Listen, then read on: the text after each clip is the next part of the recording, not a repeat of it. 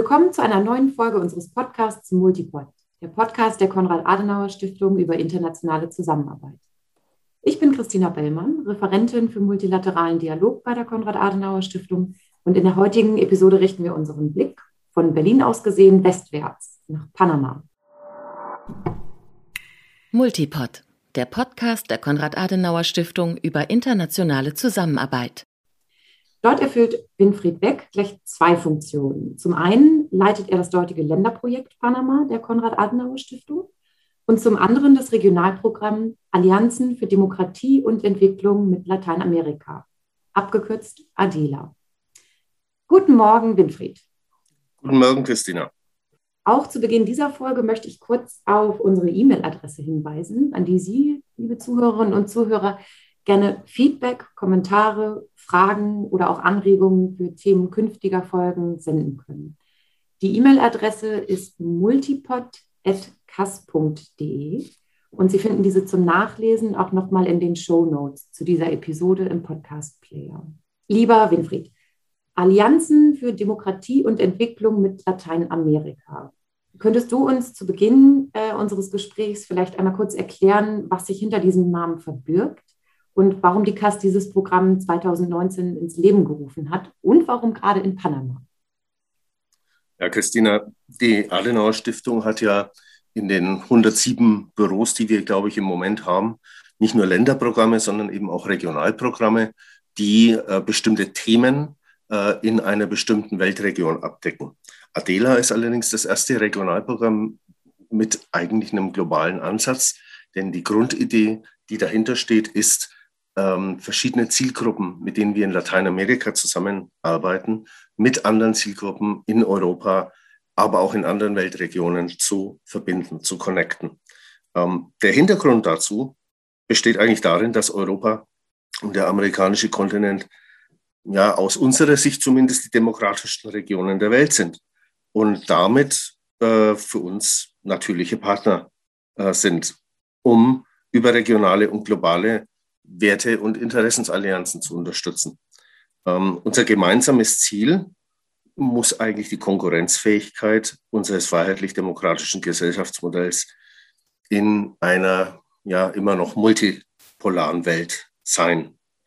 Äh, die Konrad-Adenauer-Stiftung hat eben vor diesem Hintergrund unser Adela-Programm eingerichtet und äh, auch entschieden, ähm, das Programm in Panama anzusiedeln. Wir sind seit 1990 bereits in Panama, allerdings nicht mit einem Büro vertreten, sondern wir haben unser Programm in Panama, einem Land mit 4,2 Millionen Einwohnern, vom ebenfalls relativ kleinen Nachbarland, nämlich Costa Rica, aus äh, betreut.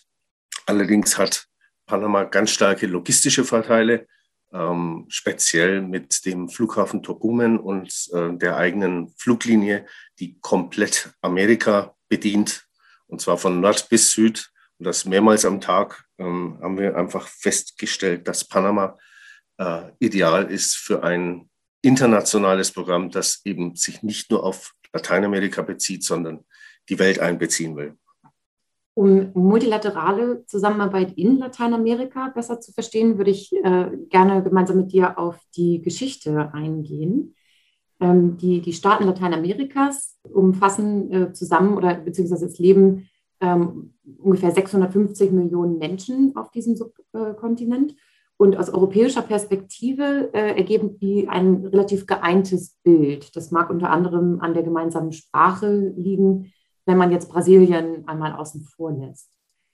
Die Staaten Lateinamerikas können auf eine jahrzehntelange, teils ähm, sogar weit über 100-jährige Tradition multilateraler Zusammenarbeit zurückblicken. Und ich würde dich jetzt gerne fragen, wie hat sich die Zusammenarbeit untereinander entwickelt?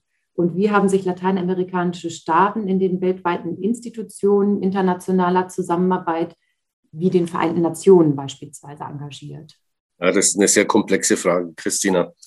Lateinamerika hat natürlich gegenüber vielen anderen Weltregionen, speziell Afrika und Asien, ähm, eine andere Geschichte genommen, weil einfach das Thema der Kolonialmächte bereits im frühen 19. Jahrhundert zu Ende gegangen ist. während in anderen Kontinenten das erst äh, in den 60er Jahren des letzten Jahrhunderts der Fall war. Wir feiern in diesem Jahr in mehreren Ländern das sogenannte Bicentenario, das heißt die 200-jährige Unabhängigkeit äh, von Spanien. So ist ja unter Simon Bolivar auch das Groß-Kolumbien entstanden, ein Staat, der die heutigen Gebiete von Venezuela, Kolumbien, Ecuador und Panama umfasst. Das sieht man heute noch äh, dass außer Panama diese drei Länder äh, die gleiche Flagge haben, nur eben mit verschiedenen äh, Symbolen drin. Das heißt, Lateinamerika hat eine lange Tradition der Nationalstaaten und vielleicht auch wegen der gemeinsamen Sprache, wegen der gemeinsamen religiösen Basis ist es besonders wichtig für die Lateinamerikaner gewesen, nationale Besonderheiten zu pflegen und herauszustellen. Ich war jetzt, ich bin jetzt im dritten lateinamerikanischen Land tätig, nach Peru und Ecuador und muss einfach immer wieder feststellen, dass die Lateinamerikaner sehr stolz auf ihre äh, Nationalstaaten sind, ähm, dass da auch sehr genaue Unterschiede gemacht werden.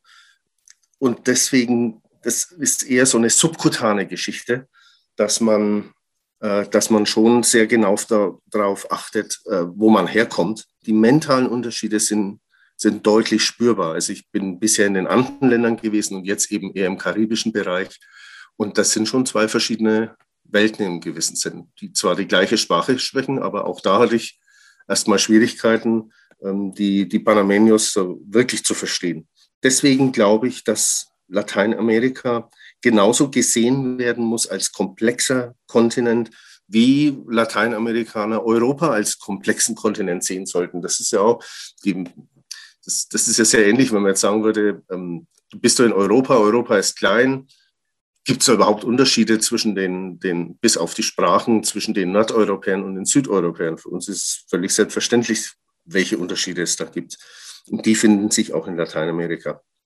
In der Tat hat äh, Lateinamerika oder die Nationalstaaten in Lateinamerika können auf eine wirklich sehr lange äh, Tradition der multilateralen Zusammenarbeit zurückschauen.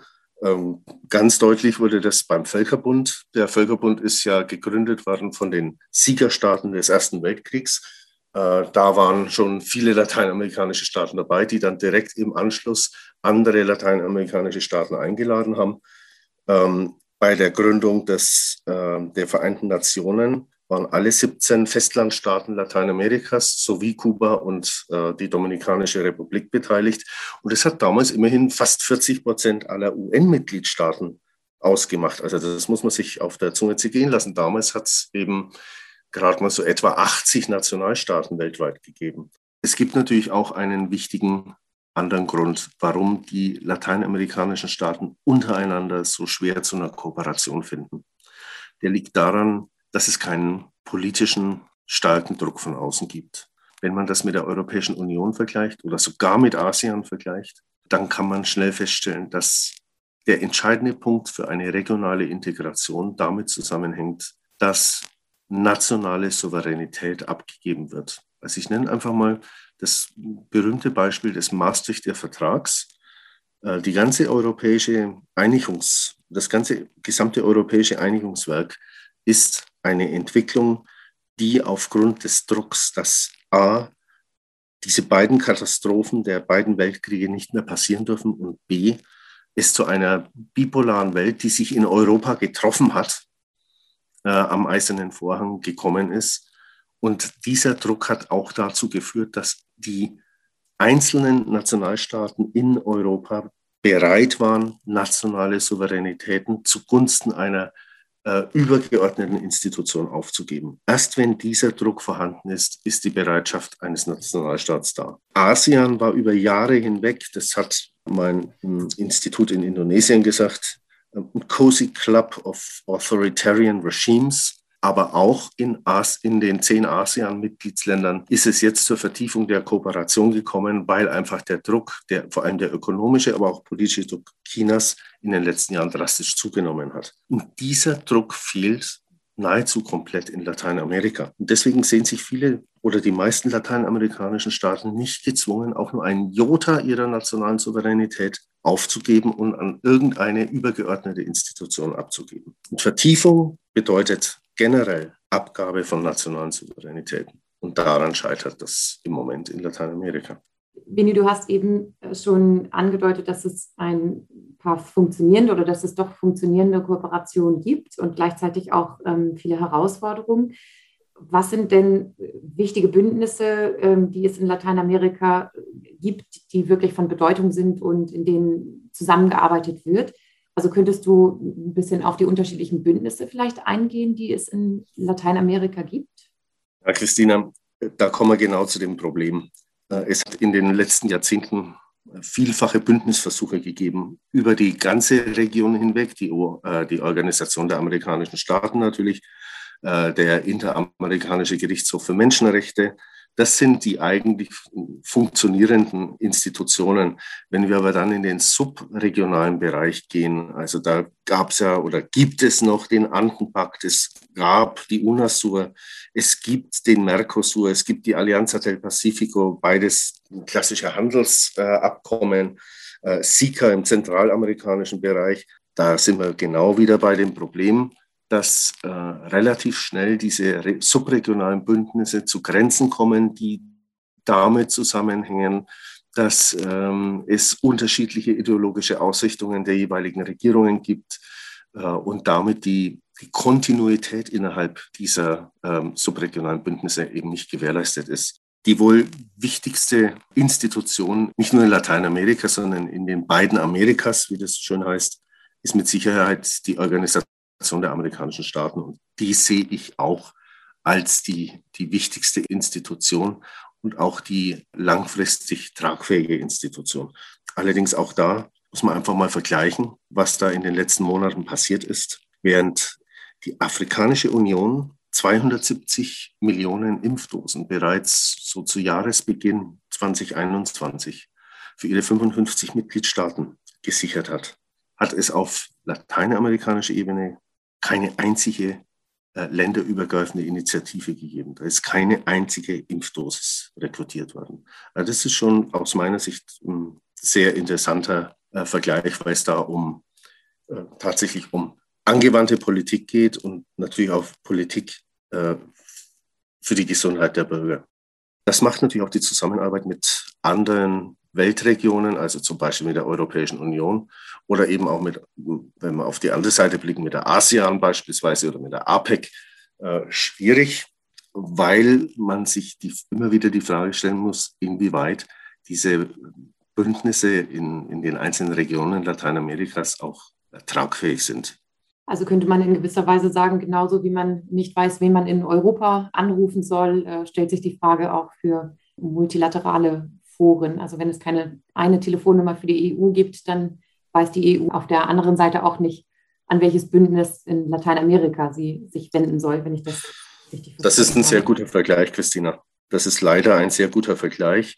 Ähm, in Lateinamerika haben wir äh, natürlich auch dieses Bild von, ich sag mal, zwei herausragenden Ländern, äh, starke Wirtschaftsmächte, nämlich Brasilien und Mexiko, die beides auch, äh, die beide auch bundesstaatlich organisiert sind und damit ziemlich viele strukturelle Ähnlichkeiten zu unserem Land haben.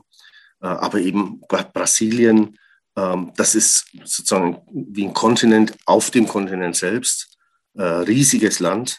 Mexiko ebenfalls ganz, ganz stark wirtschaftlich tätig, viele Investitionen, gerade aus Deutschland, die enge Kooperation mit den Vereinigten Staaten von Amerika, das unterscheidet bestimmte Länder natürlich ganz stark von den anderen äh, Ländern in Lateinamerika. Und deswegen ist es besonders schwierig, glaube ich, für Lateinamerika eine Telefonnummer zu finden. Das ist in der Tat richtig. Du hast gerade schon Brasilien angesprochen. Ähm, Brasilien hat sich ja gerade durch den wirtschaftlichen Aufschwung in den letzten Jahren und Jahrzehnten zu einer besonderen Regionalmacht, kann man schon fast sagen, entwickelt. Und ähm, aus diesem Grund oder aus anderen Gründen ist die Region als Ganzes ja auch für multilaterale Kooperationen insgesamt noch interessanter geworden. Ich möchte in dem Zusammenhang gerne die sogenannte äh, BRICS-Abkürzung äh, nennen, eine, ein informeller ähm, ja, Staatenbund, in dem Brasilien oder eine Staatengruppe, in der Brasilien, Russland, Indien, China und äh, Südafrika gerne in einem Atemzug genannt werden. Wie treten denn diese Staaten gemeinsam auf, auch wenn man jetzt ähm, sich von Europa mal wegbewegt und in den globalen Süden schaut? Häufig das Stichwort der Süd-Süd-Kooperation. BRICS war ja vor allem Thema der Nullerjahre, würde ich mal sagen. Äh, ich habe das damals vor allem deswegen auch gemerkt, weil äh, der, das, das äh, sechste Land in diesem Zusammenhang Indonesien war und das äh, gerne versucht hat, äh, als bevölkerungsmäßig viertgrößtes Land der Welt ähm, aus dem BRICS ein BRICS zu machen, also mit äh, Indien und Indonesien. Aber das spielt heute in Lateinamerika, spielt das eigentlich keine Rolle. Die, die Inder, die Indonesier, die, die Russen werden äh, nicht als aktive Akteure in Lateinamerika wahrgenommen. Das, glaube ich, kann man für fast praktisch alle Regionen Lateinamerikas so, so festhalten. Aber ja, Süd-Süd-Kooperation ist wichtig und wird immer wichtiger. Ich will hier zwei Beispiele nennen. Das eine Beispiel ist, dass ein Land wie Kolumbien beispielsweise in der Entwicklungszusammenarbeit tätig ist, und zwar eben Entwicklungszusammenarbeit auf Augenhöhe da gibt es ein Büro, das direkt Präsidentenoffice angesiedelt ist. Und dieses, äh, dieses Büro pflegt die Zusammenarbeit mit sechs südostasiatischen Staaten. Das ist ein sehr spannendes Projekt aus meiner Sicht. Das ist wirklich äh, gegenseitige Entwicklungszusammenarbeit und aus meiner Sicht eigentlich ein, ein Best-Practice-Modell für Süd-Süd-Kooperation. Das andere Thema ist, wenn man jetzt die beiden Kontinente Afrika und speziell Südamerika anschaut, ein bisschen äh, Plattentektonik kennt auf der Erde, dann weiß man ja auch, dass äh, diese beiden Kontinente mal zusammengelegen haben und dass die Differenz oder die Distanz zwischen dem nächsten Punkt Afrikas zu äh, Lateinamerika, also Brasilien in dem Fall, kürzer ist als die Distanz zwischen den beiden entferntesten Punkten zwischen Peru und Brasilien. Also das heißt, die beiden Kontinente liegen ziemlich nah beieinander. In Uruguay zum Beispiel gibt es äh, die Katholische Universität von Uruguay, das ist unser Partner.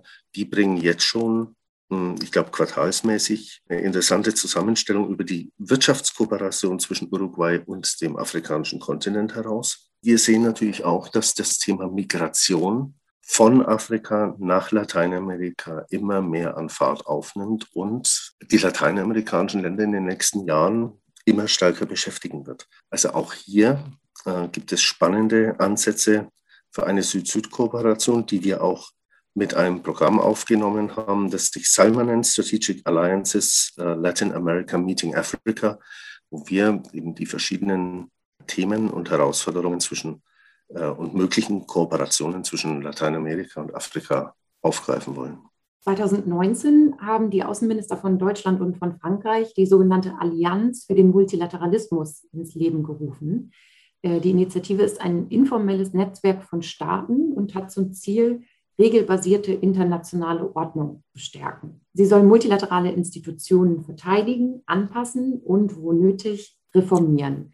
Wir haben einen Link zu, diesen, äh, zu dieser Allianz und auch zu den sechs Schwerpunktthemen, für die sich die Allianz einsetzen möchte, in die, in die Shownotes gestellt. Das Interesse und die Partizipation der lateinamerikanischen Länder scheint hier recht unterschiedlich auszufallen. Mexiko, Chile, Kolumbien, Costa Rica und die Dominikanische Republik beispielsweise unterstützen von Anfang an die Allianz für den Multilateralismus. Doch ich würde dich jetzt gerne fragen, Winfried, wie sich das mittlerweile entwickelt hat und ähm, wie diese Allianz aus Sicht anderer lateinamerikanischer Staaten aussieht.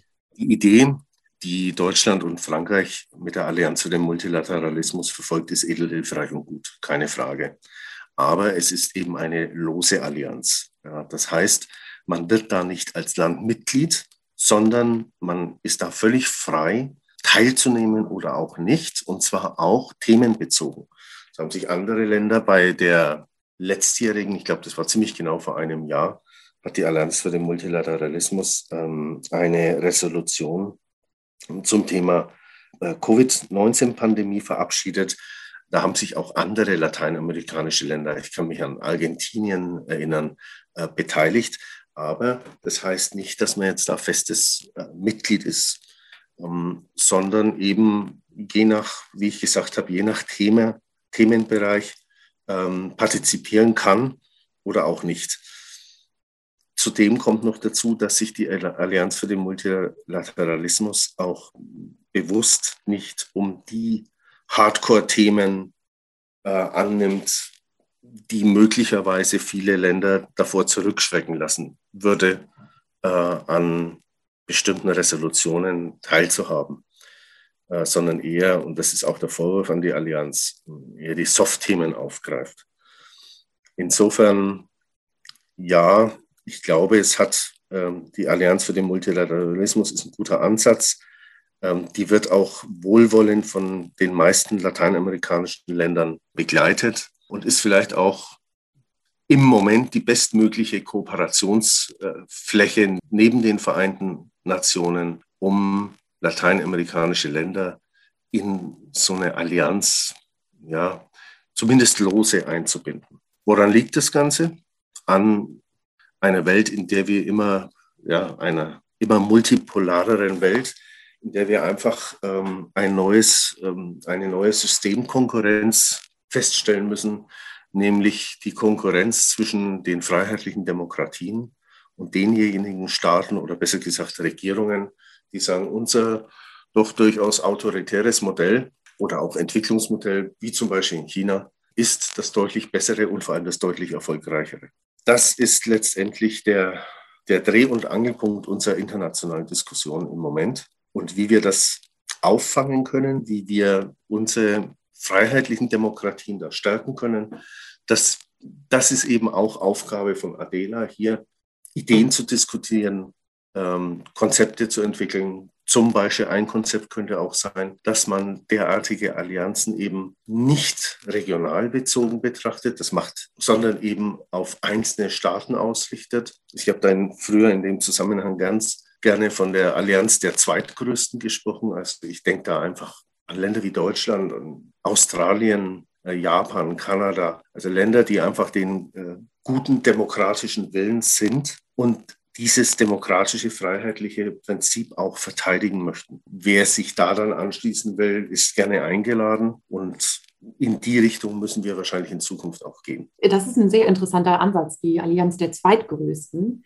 Sonst denkt man ja immer nur in den Größten und in den äh, sozusagen Ersten der Klasse. Ähm, du hast gerade schon angesprochen, dass ähm, das einer der, der Ansätze ist von ADELA, also vom Programm Allianzen für Demokratie und Entwicklung mit Lateinamerika. Was sind denn andere ähm, Projektlinien oder andere Ansätze? Wie lässt sich der ins Stocken geratene Austausch untereinander wiederbeleben oder neu aktivieren in Lateinamerika? Ja, das zeigt sich an der Themenpalette, die wir in ADELA bearbeiten. Und deswegen ist es auch so schwierig, ADELA darzustellen, weil wenn man das das erste Mal so hört, was wir alles so machen oder zu machen versuchen, dann klingt das eher so wie ein, wie ein Bauchladen, wie man das so schön sagt auf Deutsch, in dem wir so alle verschiedenen Themen mal reinpacken, mal schauen, was da so geht. Wir bearbeiten den Bereich Handel regional wie international.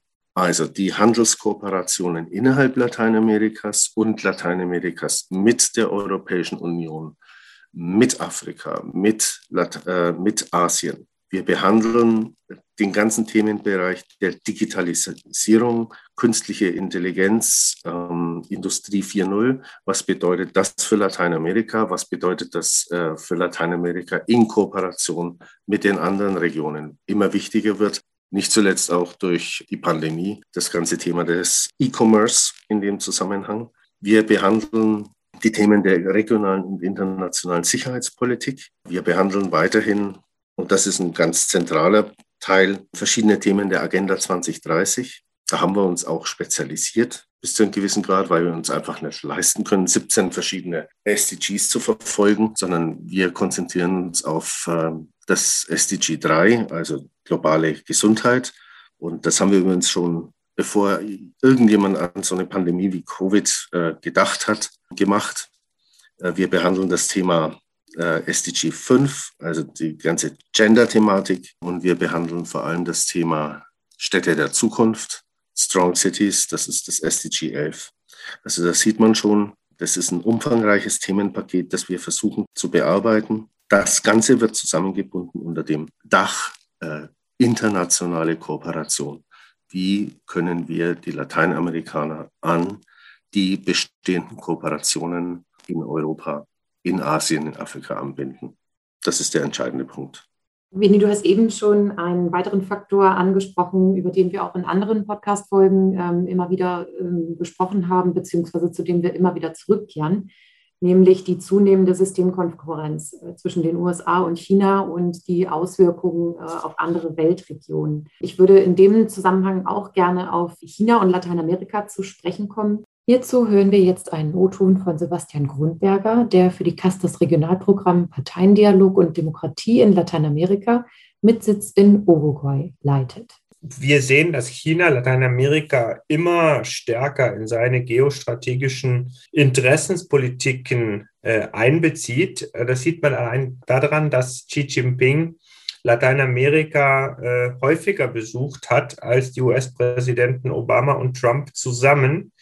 Äh, immer deutlicher äh, kann man dabei auch sehen, dass China sein Entwicklungsmodell äh, propagiert, also nicht mehr nur auf die Gleichwertigkeit verschiedener Entwicklungsmodelle sozusagen rhetorisch setzt, sondern ganz klar den lateinamerikanischen Gesprächspartnern zu verstehen gibt, dass das eigene autoritäre äh, Entwicklungsmodell wirksamer ist als die demokratischen Entwicklungsmodelle.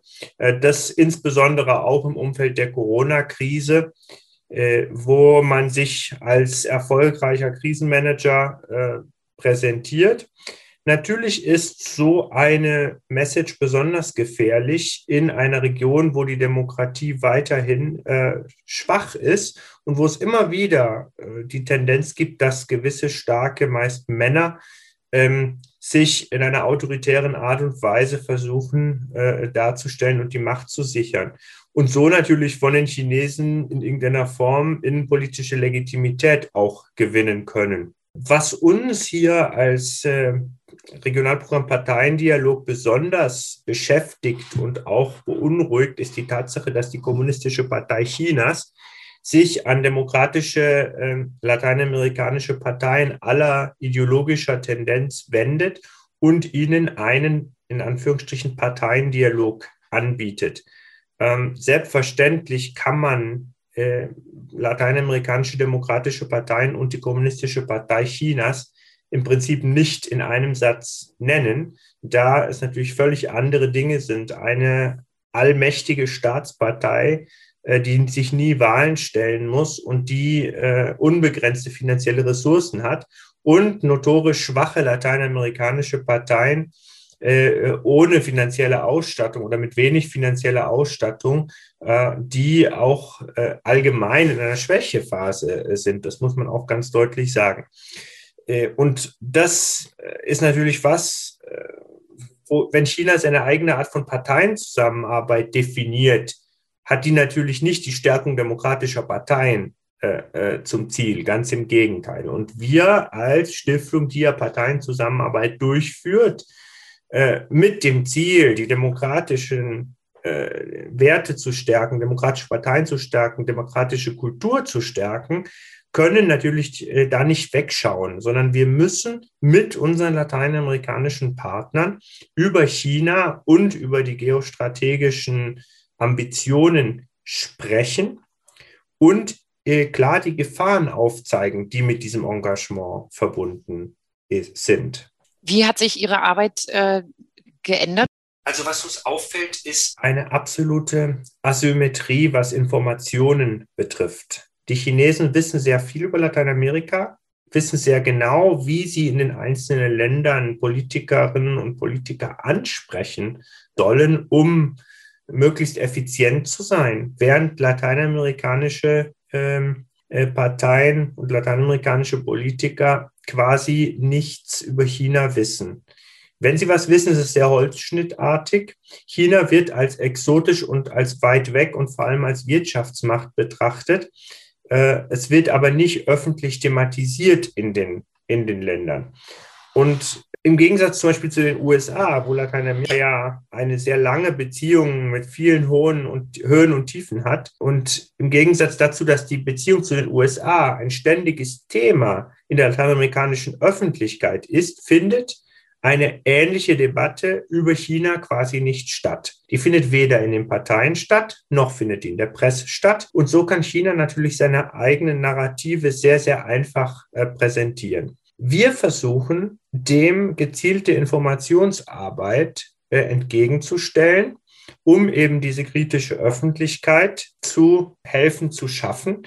Also eben auch China kritische oder sagen wir lieber China realistischere Stimmen äh, zu Wort kommen zu lassen, aber insbesondere auch den gezielten Dialog zum Thema China mit unseren Partnerparteien zu suchen, da das ja die primären Ansprechpartner auch unseres Regionalprogramms sind. Äh, einfach in kleinen Runden äh, mit Experten diese Dinge zu besprechen und eben so weit ein Stück einfach Aufmerksamkeit äh, auf dieses Thema zu lenken und eben auch um die, inhärent, über, die inhärenten, über die inhärenten Gefahren zu sprechen.